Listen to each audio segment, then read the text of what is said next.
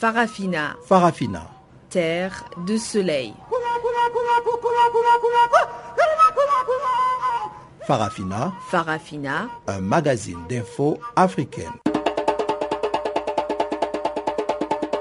présentation Jacques Kouakou.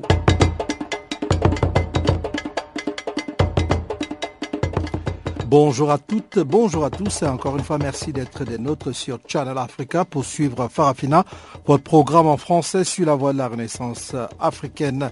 Nous sommes ensemble pour une heure d'information qui vont nous permettre de parler encore une fois du Burundi. Eh bien, Burundi, pourquoi l'opposition rejette le projet de calendrier électoral? On en donnera des détails tout à l'heure.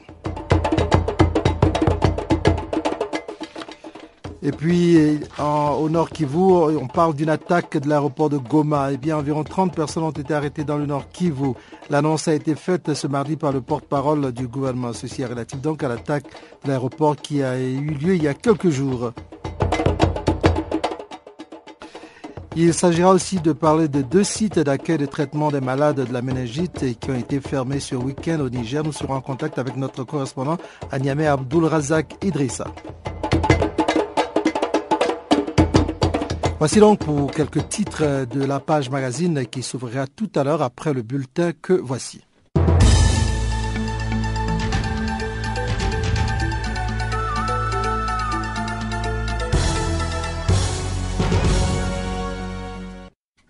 Je précise que Adrien Kenny est à la technique, Jacques ce microphone. Burundi. Pourquoi l'opposition rejette le projet de calendrier électoral Un nouvel épisode dans la crise politique en cours au Burundi? Au lendemain de la proposition de la Commission électorale nationale indépendante, en abrégé CENI, fixant les législatives et communales au 26 juin et la présidentielle au 15 juillet, l'opposition burundaise a rejeté en bloc mardi 9 juin ce nouveau calendrier électoral. La CENI se veut pourtant rassurante. Selon son président, Pierre Claver Kariye, le 26 juin est techniquement proposé pour l'élection des députés et des conseils communaux qui doivent ensuite élire les sénateurs. Cette date permettra d'organiser dans le délai délai l'élection des sénateurs à la date proposée du 24 juillet et de doter le Burundi d'un parlement devant lequel prêtera serment le président élu en 2015 comme l'exige la Constitution. Enfin, la date du 15 juillet est suggérée pour la tenue de l'élection présidentielle conformément aux recommandations du sommet de Dar es Salaam qui parle d'un report des élections de 45 jours au moins, a poursuivi Pierre Claver Ndayi Celui-ci rappelle également que le processus électoral comporterait des dates rouges qualifiées de boussole pour la paix et la stabilité au Burundi. Les conseils communaux doivent être en place au plus tard le 8 juillet. Le nouveau Parlement doit entrer en fonction au plus tard le 9 août et le nouveau président élu être investi au plus tard le 26 août, date de la fin du mandat de Pierre Nkurunziza. En Libye, on parle, euh, nous allons vers un gouvernement d'union nationale avant le euh, ramadan. Donc, selon l'émissaire de l'ONU, Bernardino Léon, les parties rivales libyennes réunies au Maroc réagissent de manière positive au dernier projet d'accord sur un gouvernement d'union nationale. Elles pourraient signer le document avant le 17 juin. On a distribué lundi 8 juin donc une nouvelle proposition d'accord. Tout ce que je peux vous dire pour le moment, c'est que la réaction est positive, a déclaré mardi à la presse Bernard Dinoléan à propos de cette quatrième mouture qui vise à arracher un accord sur un gouvernement d'union nationale. C'est une première réaction. Nous n'avons pas encore discuté de manière approfondie entre tous les participants, mais je peux vous dire qu'il y a un sens d'optimisme et beaucoup d'espoir, a-t-il ajouté. Selon lui, on s'approche d'un triple consensus. Un consensus dans la société libyenne entre les participants au dialogue et aussi dans la communauté internationale. Les représentants des deux parlements rivaux libyens sont en effet réunis depuis lundi à Skirat, une station balnéaire proche de Rabat, où le dernier projet d'accord leur a été soumis en soirée lors d'une cérémonie officielle. De nouveaux entretiens ont eu lieu en matinée de manière séparée avec Bernardino Léon. D'après la mission de l'ONU, en abrégé Manoul, un déplacement est prévu dans les heures à venir en Allemagne pour rencontrer les responsables des pays membres du Conseil de sécurité de l'ONU. Chaque parti devra ensuite retourner auprès de son Parlement pour discuter de l'accord avant de revenir au Maroc. Bernard Dinoléan, qui cherche à conclure avant le début du Ramadan, le 17 juin, a exprimé lundi soir l'espoir d'une signature en début de semaine prochaine. Parlons à présent de la Guinée, entre raison et sentiment. Eh bien, entre d'un côté un président élu il y a cinq ans et qui entend bien renouveler son bail avec le palais de Sékou pour terminer ses chantiers contrariés par les crispations politiques et l'épidémie d'Ebola et et de l'autre, une opposition dont le seul objectif est de l'en expulser, le dialogue apparaît presque impossible. La chance ténue de ne pas basculer à nouveau dans le cycle suicidaire de la violence, Alpha Condé l'a pourtant saisi et de sa concrétisation dépend l'organisation le 11 octobre prochain d'une élection présidentielle apaisée. En invitant le chef de file de l'opposition, Chelou Diallo, à le rencontrer le 20 mai, puis en demandant à son Premier ministre d'ouvrir des négociations avec cette dernière. Le redoutable animal politique Kekonde a certes tenté un coup de poker, puisque l'opposition exige que les élections locales précèdent la présidentielle et les législatives sous prétexte que les exécutifs communaux non renouvelés depuis dix ans sont dirigés par des fonctionnaires suspects de partialité et puisque cette même opposition demande avec insistance que la composition d'une CENI sur laquelle elle a peu à peu perdu la main soit revenue, soit plutôt revue Autant en discuter aujourd'hui et parvenir à un compromis. Le but, maintenir le calendrier fixé par les accords du 3 juillet 2013, notamment la présidentielle législatives en octobre 2015, communales en mars 2016, sans tenir compte de l'annexe non signée par les deux parties qui recommandent son inversion. Au Cameroun, l'ONU euh, juge arbitraire la détention de Lydienne Yen Eyoum. Les Nations Unies ont estimé mardi que l'arrestation et la privation de liberté de Lydienne Yen Eyoum depuis 2010 étaient arbitraires. Le groupe de travail auteur de cet avis demande au Cameroun de prendre les mesures pour remédier au préjudice matériel et moral subi par l'avocate franco-camerounaise. En conséquence, le groupe de travail demande au gouvernement de la République du Cameroun de prendre les mesures nécessaires pour remédier au préjudice matériel et moral que Mme Annette Lydienne Yen Eyoum a subi en prévoyant une réparation intégrale. Cet avis est un atout de plus entre les mains de la défense. Au Cameroun, nous sommes face à un mur. Nous nous tournons donc vers les instances diplomatiques, a notamment déclaré maître Caroline Wasserman, qui espère désormais être reçue par le président français François Hollande. Thierry Michel Atangana s'associe à notre étonnement, lui-même ayant bénéficié d'une décision de l'ONU similaire. Le Cameroun ne respecte pas les décisions de justice internationale. Nous attendons un signal fort de la part de l'État camerounais, conclut maître Wasserman. Terminons après, à présent avec une histoire euh, on ne peut plus cocasse. Eh bien, l'enfant caché dans une valise pour entrer en Espagne a retrouvé sa famille. Son histoire avait fait les gros titres de la presse internationale, illustrant les drames de l'immigration clandestine. Adou, l'enfant ivoirien qui avait été caché dans une valise pour passer du Maroc à l'enclave espagnole de Ceuta, a retrouvé sa famille lundi 8 juin, annonce El País. Depuis que les policiers l'avaient découvert recroquevillé le 7 mai dans la valise d'une jeune marocaine, le garçon de 8 ans avait été accueilli dans un centre pour mineurs. Les autorités espagnoles ont finalement autorisé sa mère à récupérer son fils après que des tests ADN ont prouvé leur lien de filiation la semaine dernière. L'enfant a également obtenu un permis de résidence temporaire d'un an, ajoute le quotidien espagnol. Ali Ouattara, le père du garçon, a par ailleurs été libéré sous caution lundi, annonce de Guardian. Ce dernier, arrêté peu de temps après la découverte de son fils dans la valise, réside avec sa femme sur l'île espagnole de Fuerteventura, dans l'archipel des Canaries. Ali Ouattara reste en revanche inculpé pour délit contre les droits d'un citoyen étranger. Selon son avocat, le père de l'enfant pensait que son fils lui serait amené en voiture avec un visa pour lequel il aurait payé. C'est une victime des trafiquants, a affirmé son avocat au Guardian.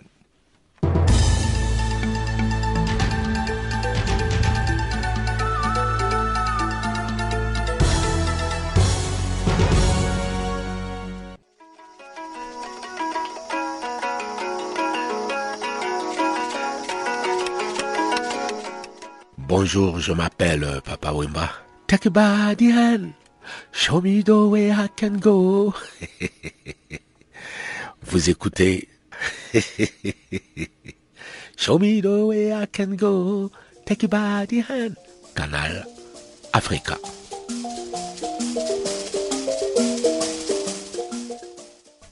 À présent, la page magazine, en commençant par le Burundi. Au Burundi, la commission plutôt électorale nationale indépendante, en abrégé CENI, a annoncé que la présidentielle se tiendra le 15 juillet. L'opposition de son côté a rejeté en bloc ce nouveau calendrier proposé par la CENI. Le point ici avec Juliette Ilondo. Officiellement, la Commission électorale nationale indépendante, CENI, qui compte désormais trois membres sur les cinq prévus par la Constitution du Burundi, n'a fait qu'une simple proposition.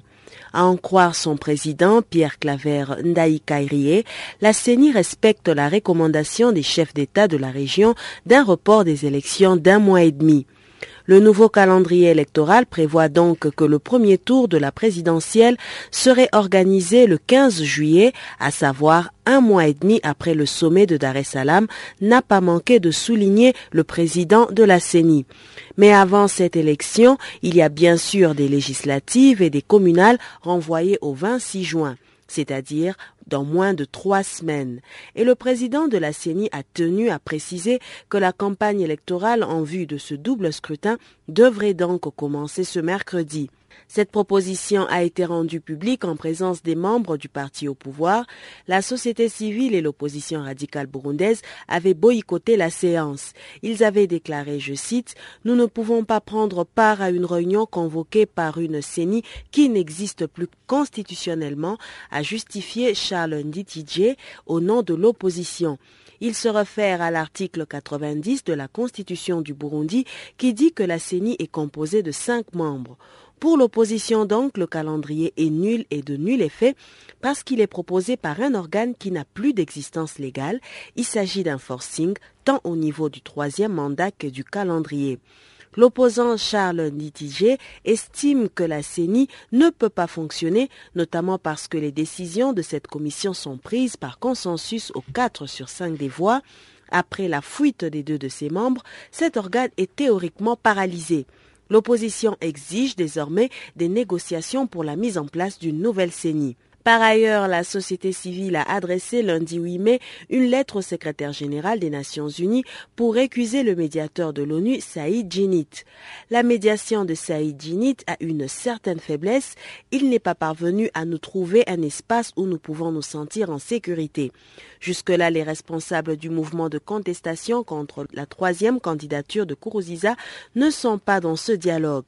Et ça, c'est très faible qu'un médiateur continue ce processus sans pouvoir trouver un lieu où les leaders pourront se sentir en, sécurité, a précisé Pacifique Ninina Azwe, président du FOCODE, l'une des organisations membres du collectif ALT au troisième mandat. Du côté du parti au pouvoir, le ministre de l'Intérieur, Edouard Ndouimana, assure que le gouvernement a déjà consulté les partis politiques de l'opposition dans le but de combler le vide laissé par le départ des deux commissaires et il espère recevoir les noms de ces commissaires le plus tôt possible. Cela dans l'objectif, selon lui, de rétablir un climat de confiance avec l'opposition, un satisfait aussi du côté du parti au pouvoir. Le président du CNDD-FDD, Pascal Nyabenda, juge ainsi qu'il n'y a pas une autre voie qui peut sauver le Burundi que les élections. Si on ne fait pas attention, on peut tomber dans un vide constitutionnel. Il faut des dates précises pour qu'on puisse faire des élections. Pour le leader du parti de Pierre Kourouziza, ce qui prime, c'est la constitutionnalité. Parce que l'on ne doit pas tomber dans le gouffre quand on le voit. On doit rester dans les limites de la Constitution parce que c'est le souhait des chefs d'État de la région. C'est pourquoi les techniciens qui sont les membres de la CENI nous ont montré les dates rouges, là où l'on ne peut pas dépasser. L'heure semble donc à la crispation après l'espoir d'une relance du dialogue au Burundi suscité par le sommet des chefs d'État du 31 mai à Dar es Salaam. D'autant plus que côté gouvernement, on souffle également le chaud et le froid.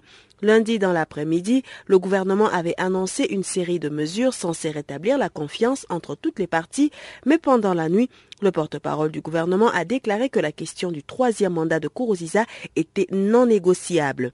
Il y a quelques jours encore, la présidence burundaise disait pourtant que la question n'était pas taboue.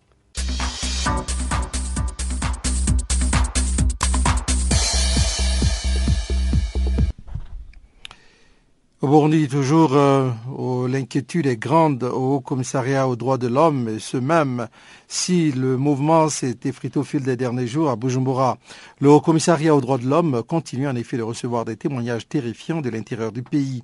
Dans un communiqué rendu public ce mardi à Genève, Zaid Rahab al-Hussein a exhorté les autorités burundaises à prendre des mesures concrètes et immédiates pour mettre au pas cette milice. Des témoignages inquiétants de réfugiés burundais ayant fui dans les pays voisins font état de violations graves des droits de l'homme qui auraient été commises par une milice rattachée au mouvement pro-gouvernemental connu sous le nom d'Imbonerakure. Cécile Pouilly, par-parole du Haut Commissariat aux droits de l'homme de l'ONU, nous donne ici plus de détails. Alors, ces actions qui sont en effet de plus en plus violentes sont de différents ordres. Il y a des exécutions sommaires. Nous avons aussi euh, documenté des cas d'enlèvement, de torture, de coups et de nombreuses menaces de mort et, et différentes formes d'intimidation. Et vous recevez 40 à 50 appels de gens terrifiés. Que vous disent-ils par rapport aux abus de cette milice? Alors à la fois, ils nous appellent d'un peu partout dans le pays d'ailleurs, parce qu'ils ont peur, parce qu'ils cherchent une protection, mais aussi pour rapporter euh, des abus. Ces allégations ont d'ailleurs été corroborées euh, par euh, nos différentes équipes au Rwanda et en République démocratique du Congo. Ils sont allés dans les camps de réfugiés, ont rencontré de nombreux réfugiés et pu collecter leurs témoignages. Ces réfugiés nous ont également parlé des activités vraiment alarmantes et très menaçantes perpétrées par cette milice pro-gouvernementale au Burundi. par ailleurs, vous rappelez d'ailleurs ce témoignage d'un réfugié de 19 ans de la province de Makamba. Finalement, est-ce que tous ceux qui ne sont pas du parti au pouvoir, le CNDD-FDD, sont menacés aujourd'hui au Burundi en tout cas, euh, certaines personnes le sont. Euh, ce réfugié de, 19 ans euh, a en effet expliqué que sa maison avait été attaquée, pillée de nuit par cette milice pro-gouvernementale et que son père avait été poignardé à mort parce qu'il avait refusé de rejoindre le parti au pouvoir. Nous avons reçu d'autres allégations absolument similaires. Par exemple, une femme réfugiée qui a déclaré avoir elle aussi avoir été battue suite à une attaque contre sa maison par cette milice. Son mari également euh, parce que euh, son mari ne participait pas aux réunions organisées par le parti au pouvoir. Son mari a ensuite été kidnappé et on ne sait pas ce qu'il est advenu de lui à ce jour. Et des informations font état aussi de menaces écrites euh, sur les portes ou murs des maisons. Ça, c'est vraiment terrifiant. Oui, c'est un développement euh, absolument terrifiant, comme vous le dites, euh, profondément effrayant au regard du passé du Burundi. De nombreux réfugiés nous ont déclaré avoir reçu des menaces qui avaient été écrites ou sur les murs ou sur les portes de leur maison. Ils ont aussi déclaré avoir vu ces mêmes signes sur les maisons d'autres personnes qu'ils connaissent. il y on a notamment quatre personnes au Rwanda qui nous ont dit avoir vu des maisons marquées d'une croix et qui serviraient, selon eux, soit à identifier des personnes qui doivent être prises pour cible ou attaquer ou tout simplement pour terroriser les gens. Et d'ailleurs, euh, c'est une technique euh, qui fonctionne très bien parce que ces gens ont quitté en urgence leur domicile pour se réfugier à l'étranger. Généralement, Bujumbura refuse le terme de milice par rapport à cette Ligue des jeunes du CNDD-FDD, mais vous soulignez également cette collision entre ces miliciens et les forces de police et de renseignement. Quels sont les contours de cette collision? Est-ce que ces miliciens reçoivent des instructions au plus haut niveau de l'État? Nous avons en effet reçu euh, des témoignages concordants qui indiquent que les membres de cette milice agissent en suivant les instructions du parti au pouvoir, mais également avec le soutien de la police nationale et des services de renseignement. Ces services de renseignement et la police leur fournissent des armes, euh, des véhicules et d'après nos informations parfois même des uniformes. Si ces allégations sont vraies, ne, ne serait-ce que partiellement, elles indiquent de manière très claire un effort très très dangereux, très très grave pour accroître les peurs et les tensions. Et l'on voit qu'aujourd'hui, on a près de 100 000 réfugiés burundais euh, à l'extérieur euh, du pays et tous nous ont dit, tous ceux qu'on a pu approcher, interviewer, nous ont parlé de la peur qu'ils ont de cette milice pro-gouvernementale. Apparemment, les manifestations ont baissé d'intensité si l'on se rapporte aux médias. Que redoutez-vous finalement par rapport à ce que vous venez de dire sur ces témoignages de réfugiés de personnes civiles au Burundi? Alors vous savez, il y a la situation à Bujumbura et dans le reste du pays. Ce que l'on observe à Bujumbura, c'est un déploiement de forces, de police et d'armée extrêmement important dans les rues qui sans doute euh, ben, calme les ardeurs de démonstration des opposants au pouvoir. Pour autant, il faut s'intéresser également à la situation dans le reste du pays. Il y a énormément de rumeurs qui circulent.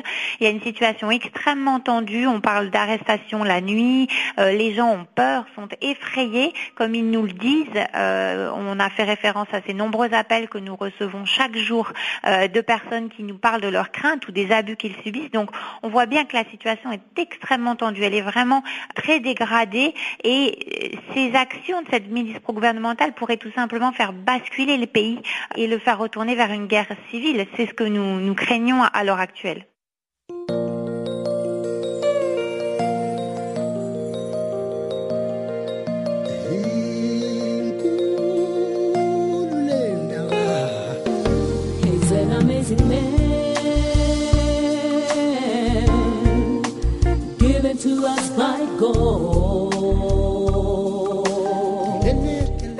Channel Africa, la voix de la renaissance africaine.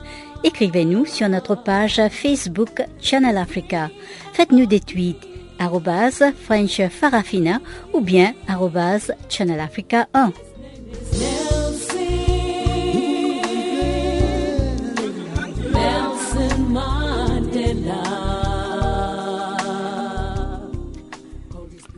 Voilà, nous allons parler à présent de sécurité dans le Nord Kivu. Attaque de l'aéroport de Goma. Environ 30 personnes ont été arrêtées dans le Nord Kivu.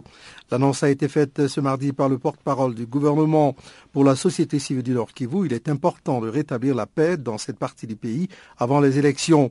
Pour Maître Omar Kavota, la population du Nord Kivu attend avec impatience le début de ces élections car elle a été fortement déçue par les anciens députés.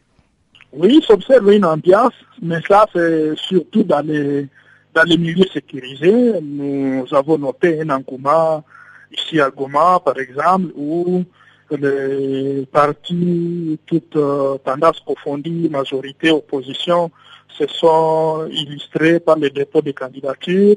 Et c'est dans plusieurs territoires de la province, Goma, Butembo, Beni, Massissi, Walikale, Miragongo, au Lubero, il s'observe que euh, les gens ont répondu massivement à, cet appel. Mais nous sommes en train de craindre que euh, l'environnement sécuritaire soit entamé par l'insécurité grandissante. Et cela pourra peut-être, euh, ne pourra pas, si rien n'est fait maintenant, occasionner que le processus électoral soit entamé. Et donc, nous pensons que euh, comme les gens se sont, comme les partis politiques ont vraiment répondu euh, massivement à l'appel par rapport aux élections provinciales et au dépôt des candidatures, il faut, il importe que maintenant des dispositions soient euh, renforcées et soient prises de manière à, assainir le climat sécuritaire. Parce qu'à Beni, par exemple, où les populations fuient, si les élections arrivent pendant que les gens sont en fuite, ils, seront en difficulté euh, d'aller aux urnes.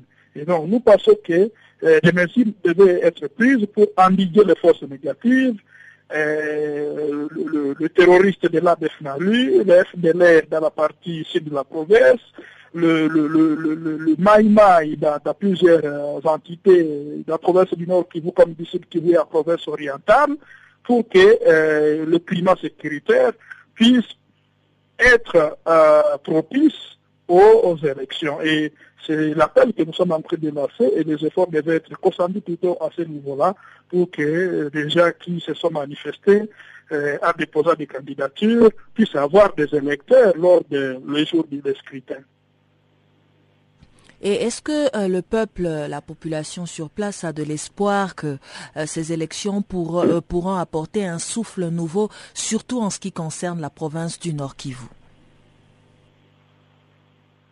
La population est confiante par rapport aux élections. Mais si l'environnement sécuritaire ne permet pas, il risque de s'observer une méfiance parce qu'on ne peut pas euh, être bien disposé à aller aux urnes car le milieu sécuritaire ne le permet pas. Et c'est à ce niveau-là que nous sommes en train de craindre. Si les dispositions sécuritaires ne sont pas prises pour endiguer cette insécurité, on risque d'assister à un fiasco où euh, les électeurs peuvent bouder d'aller voter. Et c'est ça la crainte. Donc pour le moment, tant que euh, le jour du vote n'est pas encore arrivé, la population a confiance que l'État va s'assumer avant de manière à permettre à ce qu'il y ait accalmie et une accalmie durable pour que les uns et les autres aillent voter. les gens sont, sont déçus du travail des élus actuels. Vous savez, il y a des députés euh, qui, depuis qu'ils ont été élus, ne reviennent plus dans leur base. Et aujourd'hui, la population a besoin d'avoir des personnes qui vont servir, qui vont leur servir de porte-voix, qui vont vraiment traduire leurs aspirations profondes. Et, à ce niveau-là, la population a besoin de voter. Mais si le climat sécuritaire ne permet pas à ce que ces gens aillent voter, comme euh, la population est de, de, de dire qu'elle est en train d'attendre un vote sanction, il y a risque que le climat pas oser aux autres d'aller remplir leurs devoirs civiques. Africa, oh, yeah. Africa, oh, Africa, Africa, Africa, Africa. Je m'appelle Salif Keita. Vous écoutez Channel Africa, la voix de la renaissance africaine. C'est avec Salif Keita que nous arrivons au bulletin économique qui vous est présenté par Guillaume Cabissoso.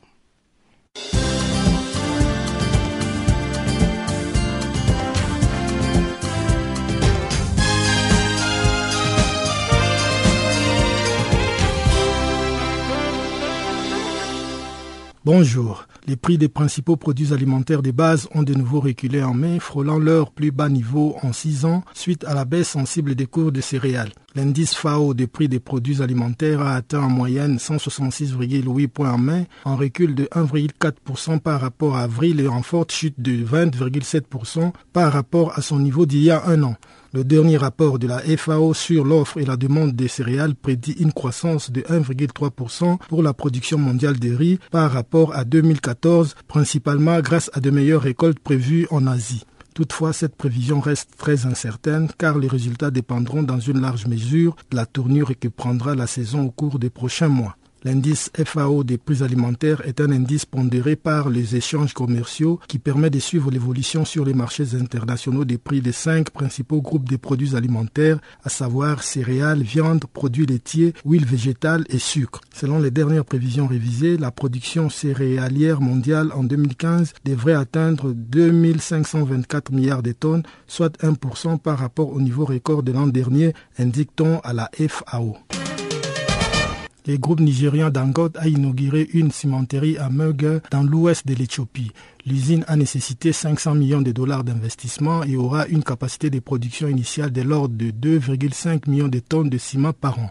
Détenu par Aliko Dangote, l'homme le plus riche d'Afrique, Dangote Ciment s'est fixé l'ambitieux objectif d'atteindre une production annuelle de 62 millions de tonnes de ciment en 2017 dans un pays où la croissance devra atteindre 10,5% en 2015 et 2016. Au cours d'un discours prononcé lors de l'inauguration du site de Magueur, Ali Kodangot a expliqué que l'approvisionnement fiable en énergie avait été un argument décisif dans la décision d'investir en Éthiopie, un pays qui est devenu au fil des temps l'une des économies les plus dynamiques du continent. Si les cimenteries du pays peuvent produire plus de 12 millions de tonnes par an, les analystes industriels estiment cependant que la demande éthiopienne va augmenter à 17 millions de tonnes en 2016 dans un pays où les 90 millions d'habitants ne consomment chacun qu'environ 70 kg de ciment par an. Au Ghana, plus de 3400 stations-service auditées suite à la récente explosion mortelle. Le ministère ghanéen de l'Environnement et de la Science a mis en place une équipe chargée d'auditer plus de 3400 stations de distribution de carburant dans le pays pour vérifier leur conformité avec les normes de sécurité. Cet audit permettra de s'assurer que les stations travaillent selon les normes de sécurité afin de prévenir tout incident pendant la saison de pluie, explique le ministère. D'autant plus qu'au ministère ghanéen de l'Environnement, on reste convaincu qu'une fuite de carburant est à l'origine de l'explosion qui a coïncidé avec les récentes inondations ayant causé la mort d'au moins 150 personnes mercredi dernier. Ministre ghanéen de l'Environnement, Mahama Ayariga a assuré lundi que l'audit prévu ne ménagera aucune station qui n'est pas en conformité avec la réglementation en vigueur, ajoutant qu'un accent particulier sera mis sur les installations qui sont dans le quartier populaire. Par ailleurs, on signale la fermeture d'une station-service à Tema gérée par Total Ghana suite à la découverte d'une fuite de carburant. Restons toujours au Ghana où les autorités annoncent une forte croissance dès 2017. D'après les ministres ghanéens des Finances, Seth Tekper, la croissance économique du Ghana devrait connaître une croissance d'environ 8 à 9% en 2017 alors qu'elle est actuellement de 3,9% En ce qui concerne les déficits budgétaires, il a atteint 9,3% en 2014, mais ne devrait pas dépasser 3 à 4% en 2017. En croire toujours les ministres Tech Peur, c'est la hausse de la production du pétrole, les bonnes performances prévues dans les secteurs des services, ainsi que l'entrée en production d'une grande usine de traitement des gaz naturels qui pourrait rendre possible cette croissance. À titre de rappel, ces pays exportateurs du brut, d'or et du cacao se préparent à recevoir une aide financière de 918 millions de dollars du Fonds monétaire international afin de stabiliser son économie. Dans un communiqué daté du 8 juin, le groupe Ecobank a annoncé la nomination d'Ade Ayeyemi comme nouveau directeur général du groupe bancaire panafricain. De nationalité nigériane, le nouveau patron d'Ecobank prendra ses fonctions à partir du 1er septembre 2015. Nommé après le départ de Thierry Tanot en mars 2014, L'actuel directeur général Albert Essen doit prendre sa retraite dès le 30 juin 2015 raison pour laquelle le conseil d'administration d'Ecobank annonce la mise en place des dispositions adéquates en vue d'assurer la gestion du groupe pour la période intérimaire. Ade Ayeyemi rejoint Ecobank depuis Citigroup, dont il est actuellement le directeur général de la division africaine subsaharienne basée à Johannesburg.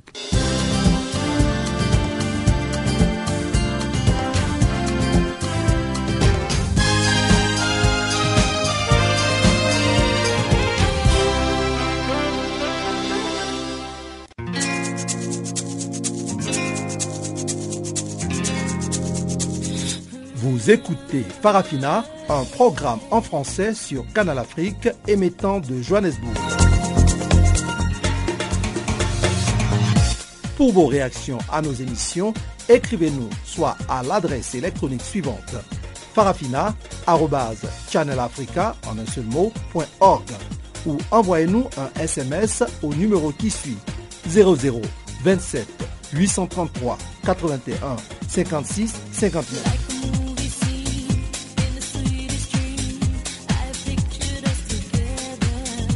Notre adresse électronique farafina.channelafrica ou par SMS 0027 833 81 56 59. Vous êtes bien sûr Channel Africa et vous suivez Farafina, votre programme en français sur la voie de la renaissance africaine. Seconde partie de ce programme donc euh, qui s'ouvre sur le Niger. Deux sites d'accueil et de traitement des malades de la méningite ont été fermés ce week-end au Niger. Il s'agit des principaux sites où les malades sont hébergés depuis le début de cette épidémie qui a fait plus de 400 morts. Plus de détails ici avec notre correspondant à Niamey, Abdelrazak Idrissa. C'est en présence des partenaires qui ont accompagné le gouvernement dans la lutte contre l'épidémie de méningite que le ministre de la Santé a symboliquement fermé les portes de ces deux sites d'isolement et de traitement de la méningite situés au quartier Lazare de Niamey. Manu Agali. Il s'agit d'un événement capital pour nous, ministère de la Santé publique, pour nos partenaires aussi. Et surtout pour les agents, vous les avez vus, ils sont émis ils sont dans ces murs-là seuls. Et par le passé, c'était pratiquement des centaines de personnes qui passent ici. Nous avons fermé aussi les laboratoires en bilan. En ce moment, nous avons une pensée pour toutes les personnes qui sont décédées de la méningite. Que Dieu les accepte dans son paradis éternel. Nous avons aussi une pensée pour ceux qui sont venus ici, la peur au ventre, et qui sont sortis guéris grâce à l'action de nous tous. L'Organisation mondiale de la santé et l'ONG Médecins sans frontières ont joué un rôle de premier plan dans la prise en charge des malades sur ces sites, d'où leur satisfaction de voir ce jour. Julien Mateur de l'ONG Médecins sans frontières et Innocent Zeymana, représentant résident de l'OMS au Niger. Je suis euh, en tout cas très heureux de manifester euh, la joie de mon organisation de voir que euh, les cas euh, ici aussi de Lazare, euh, qu'il y en a plus de cas de méningite. On est très heureux aujourd'hui que, le ministère de la Santé puisse être en mesure de, fermer ce site. Nous n'avons plus de patients, plus de malades de méningite ici à, à Lazare.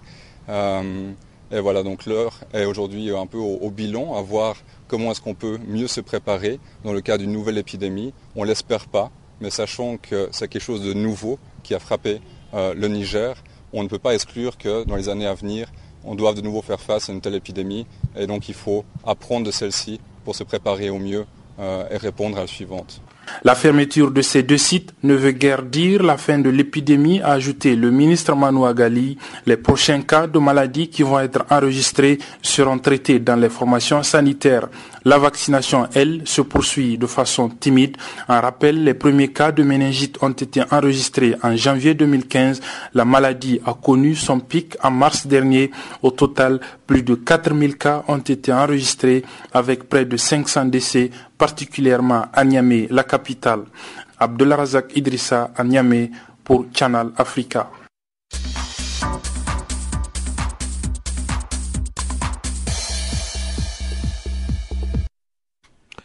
Parlons à présent d'inégalité hommes et femmes. Les femmes ne bénéficient toujours pas des mêmes avantages que les hommes.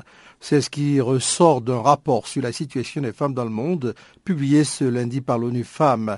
Selon ce rapport, euh, sans les femmes, pas de croissance. Pourtant, elles, sont loin plutôt de bénéficier des mêmes avantages salariaux que les hommes. Rosalie Le, présidente du département du genre au NEPAD, parle justement de la situation des femmes au NEPAD ainsi que de la lutte pour l'inclusion du genre. Rosalie Le est au micro de Fazila Le département genre du NEPAD euh, est issu d'une longue lutte euh, que les femmes africaines ont mener euh, pour que euh, le cadre conceptuel du NEPAD ne soit pas gender neutral. Mm-hmm.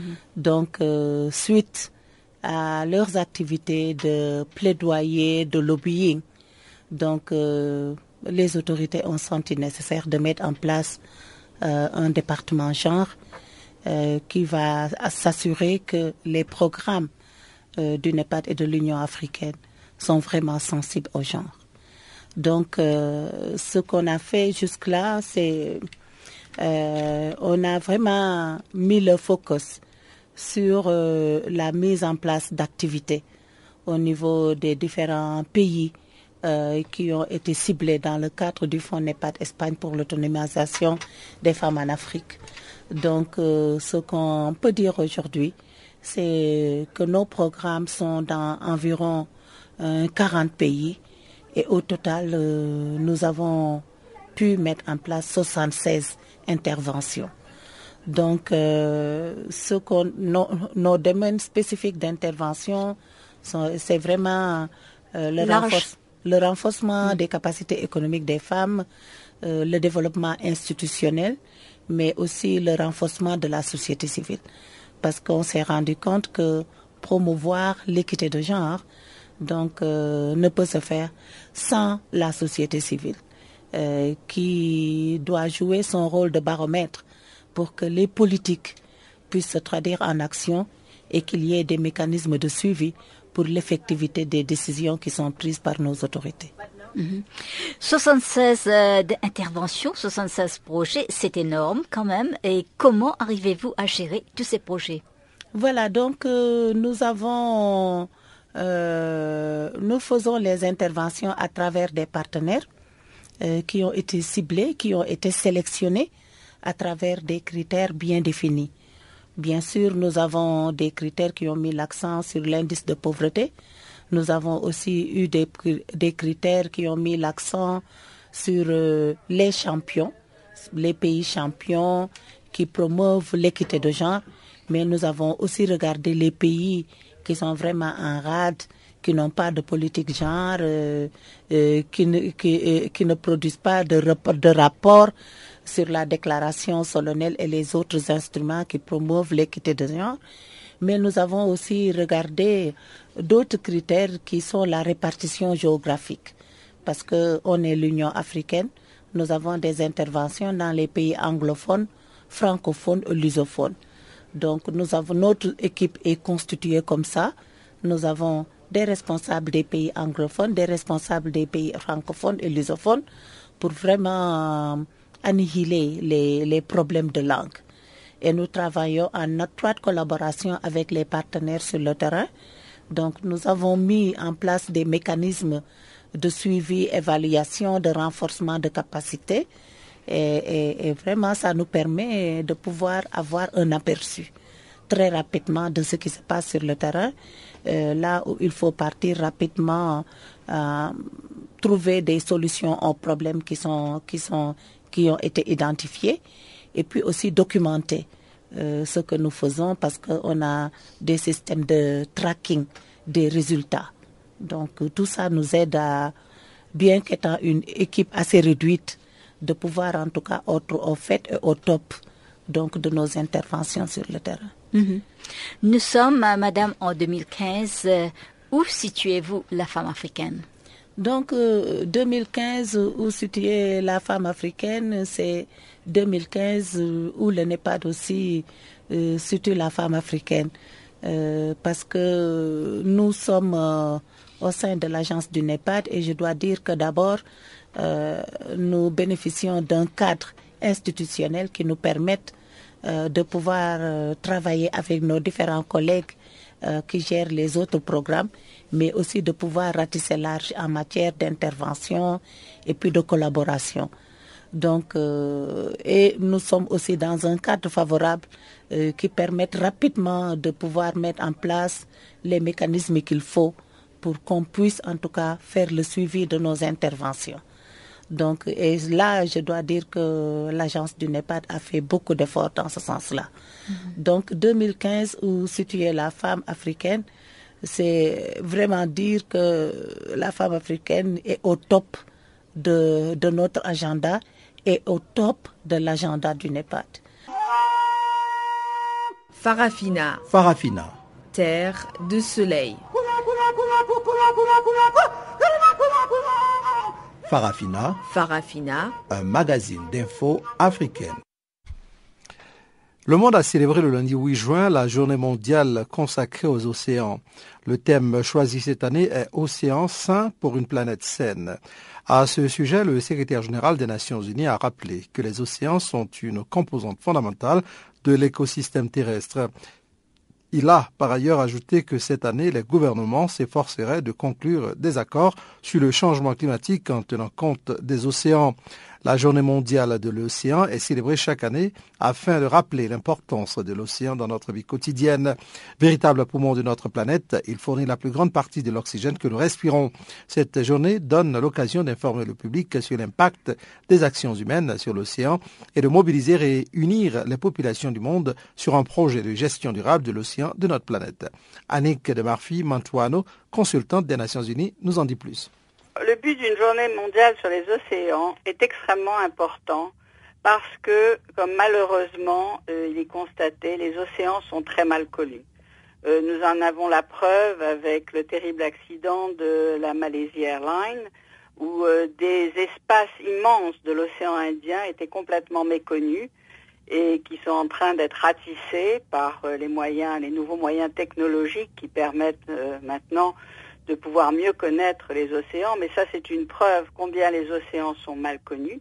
On ne connaît que 5% euh, des ressources et des richesses euh, des océans, alors qu'ils sont le poumon de la planète.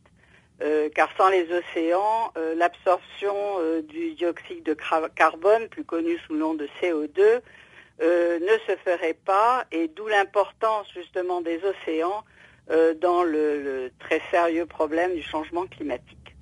Donc les océans sont, euh, il est très important que euh, le public puisse comprendre et qu'il y ait toute l'énergie possible pour que des recherches scientifiques soient conduites avec plus d'importance de façon à mieux connaître les océans.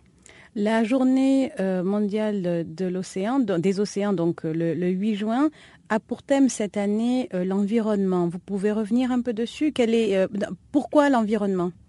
Bien, euh, l'environnement, évidemment, depuis les sommets de Rio, et je parle évidemment là de l'environnement marin, en fait, il faudrait remonter à la conférence de Stockholm en 1972, qui a été la première à mettre le doigt sur l'importance euh, de l'environnement euh, dans le contexte des océans. Euh, et c'est après d'ailleurs la déclaration de Stockholm qui a posé quelques principes fondamentaux que la conférence des Nations Unies, la troisième conférence des Nations Unies sur le droit de la mer, a pour la première fois inséré dans un texte juridique global une partie, la partie 12, qui s'appelle Protection et préservation de l'environnement marin. Pourquoi l'environnement marin est-il important d'être protégé? Parce que, évidemment, il renferme des ressources aussi bien de faune et de flore qu'il s'entend de protéger et qui euh, malheureusement sont souvent malmenés par euh, les excès de pêche, en particulier les pêcheries euh, illégales, non déclarées, non réglementées, qui pillent les fonds marins d'une façon inconditionnée et sans prendre en compte la biodiversité marine et les destructions de l'environnement dans lequel les ressources marines se développent. Et dans ce euh, cadre marin, justement, dans l'environnement marin, est-ce que vous pouvez faire un bilan de l'état des océans à l'heure actuelle? Euh, Alors évidemment, vous avez les optimistes et les pessimistes. Euh, les pessimistes vont vous dire que l'environnement marin s'est dégradé et on en a évidemment les preuves avec l'acidification des océans qui est justement euh, le problème de l'absorption euh, de, des gaz euh, à effet de serre et le fait que le, niveau alcalin des océans a baissé et entraîne des problèmes très graves sur tout ce qui est crustacés et coraux, donc l'acidification. ensuite, il y a tous les problèmes dus aux pollutions qui proviennent des activités euh, qui s'exercent sur les mers, en particulier la navigation, et comme 90% du trafic et des échanges commerciaux se font par les mers. Euh, alors ça, c'est l'aspect négatif. L'aspect positif, c'est que grâce à toutes ces conférences qui ont jalonné ces trois dernières décennies, euh, beaucoup de mesures ont été prises, et même si elles ne sont pas toujours très bien appliquées, parce qu'il y a une différence dans la capacité des États à le faire, il y a néanmoins des progrès qui ont été enregistrés.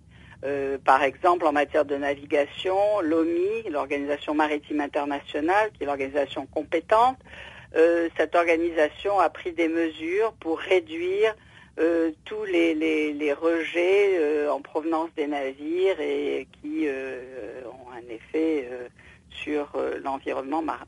Donc il y a des aspects positifs et, euh, il faut continuer évidemment à non seulement prendre les mesures qui s'imposent, mais surtout, et j'insiste, à les appliquer. Et c'est là où est tout le problème maintenant de la protection de l'environnement. C'est non seulement à prendre les mesures, mais surtout de s'assurer qu'elles sont appliquées. Bonjour à tous, c'est Yvonne Chaka Chaka. Vous écoutez Channel Africa, la voix de la renaissance africaine. C'est avec le salut de Yvonne Chaka Chaka que nous ouvrons maintenant la page sportive qui vous est encore une fois présentée par Guillaume Cabissos.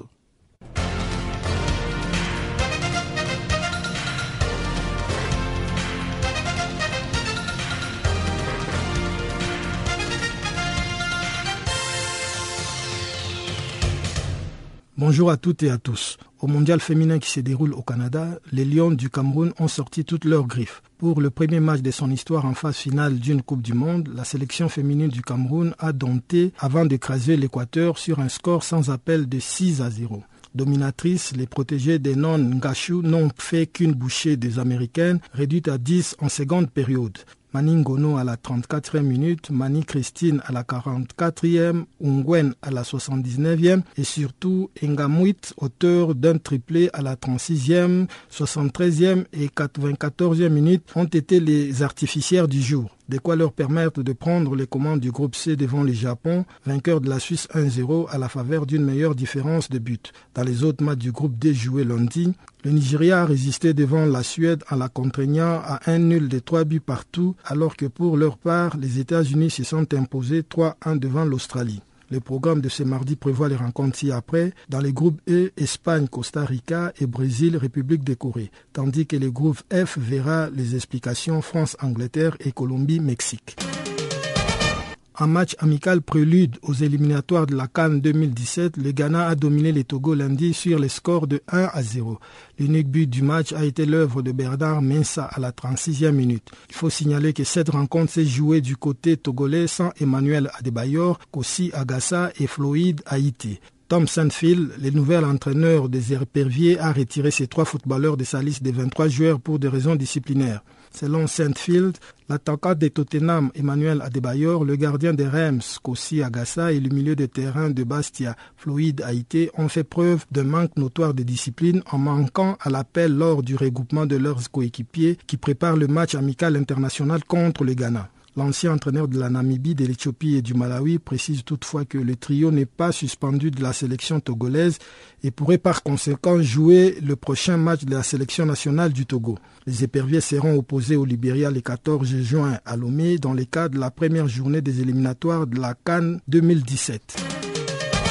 En Côte d'Ivoire, Yaya Touré absent de la liste des 23 éléphants contre le Gabon. Le capitaine de l'équipe nationale de la Côte d'Ivoire, Yaya Touré, est absent de la liste des 23 joueurs convoqués par le sélectionneur national Ibrahim Kamara pour le match contre le Gabon prévu le 14 juin prochain dans le cadre des éliminatoires de la Coupe d'Afrique des Nations Cannes 2017. La Fédération ivoirienne de football, en abrégé FIF, explique cette absence par l'indisponibilité de l'intéressé qui souffrirait d'une blessure. Pour ces premiers matchs des éléphants prévus dimanche prochain au Gabon, le coach intérimaire Ibrahim Kamara a préféré faire appel à un effectif composé dans sa majorité des joueurs locaux. Parmi eux, citons notamment Baloua Davil, Bardas Sangaré de la SEC d'Abidjan et Bayo Vakoum du stade d'Abidjan. Toutefois, des internationaux de grand gabarit tels que Wilfried Boni, Gervino ou encore Salomon Kalou sont aussi présents. Battu ce week-end en match amical par le Tchad 1-2, le Sili national de Guinée procède au dernier réglage avant de gagner le Maroc où il affrontera le Swaziland le 12 juin en match aller de la première journée des éliminatoires de la Cannes 2017 dont la phase finale se jouera au Gabon. En quête d'une équipe type depuis la participation de Sili à la dernière Cannes, le nouveau sélectionneur Louis Fernandez a présélectionné 38 joueurs pour le Stade de Paris, mais c'est une quinzaine de joueurs seulement qui ont répondu présent à son appel. En prélude à la prochaine sortie contre les Swaziland le 12 juin au Maroc, le technicien français de Sili National a fait appel à des renforts, dont deux joueurs de l'AS Kaloun pour renforcer son ossature. À cause de la fièvre Ebola qui sévit au pays, la Guinée a délocalisé tous ses matchs à domicile à Casablanca au Maroc. En plus du Swaziland, la Guinée est logée dans le groupe L avec le Malawi et le Zimbabwe. Restons toujours en Guinée où les Oroya AC de Conakry, victorieux contre l'Atlético de à 3-2, caracole en tête de la Ligue 1 guinéenne après 16 journées de compétition. Avec 31 points à son actif, Oroya ses devance ainsi son rival et poursuivant direct l'AS Kaloum qui totalise 23 points. Sur les six matchs prévus, cinq se sont disputés ce week-end. Le sixième qui devait opposer l'AS au Afia FC a été reporté en raison du déplacement du club colomiste à Johannesburg pour son match retour du tour de cadrage de la Coupe de la Confédération 2015 contre Orlando Pirates. Pour le reste, les cinq matchs disputés se sont soldés par trois victoires et deux matchs nuls pour un total de 10 buts marqués. On notera notamment la victoire 2-0 du FC Séquence sur le FC Gangan, alors que pour sa part, le FC Satellite, troisième au classement, a disposé des Felostar 11e sur le score de 1-0. Pendant ces temps en Conakry, le FC Sumba, qui a d'ailleurs limogé son sélectionneur, se faisait accrocher par le CI Kamsar sur les scores de 0 but partout. Au bas de ce classement partiel du championnat national de la Guinée, on retrouve Felostar et FC Séquence, deux équipes qui sont menacées de relégation.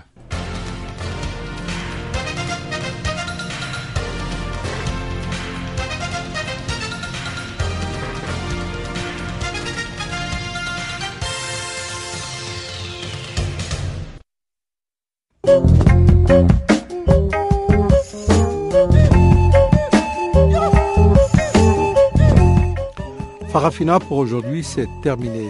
Farafina a été mise en œuvre pour vous par Adrien Kenny, Jacques Kwakwa ce microphone, ensemble avec Juliette Ilondo, Guillaume Cabissoso et tous nos amis et nos correspondants et nos assistants. Nous vous disons merci d'être restés avec nous. On va se retrouver demain à la même heure, sur la même fréquence. Portez-vous bien. Au revoir.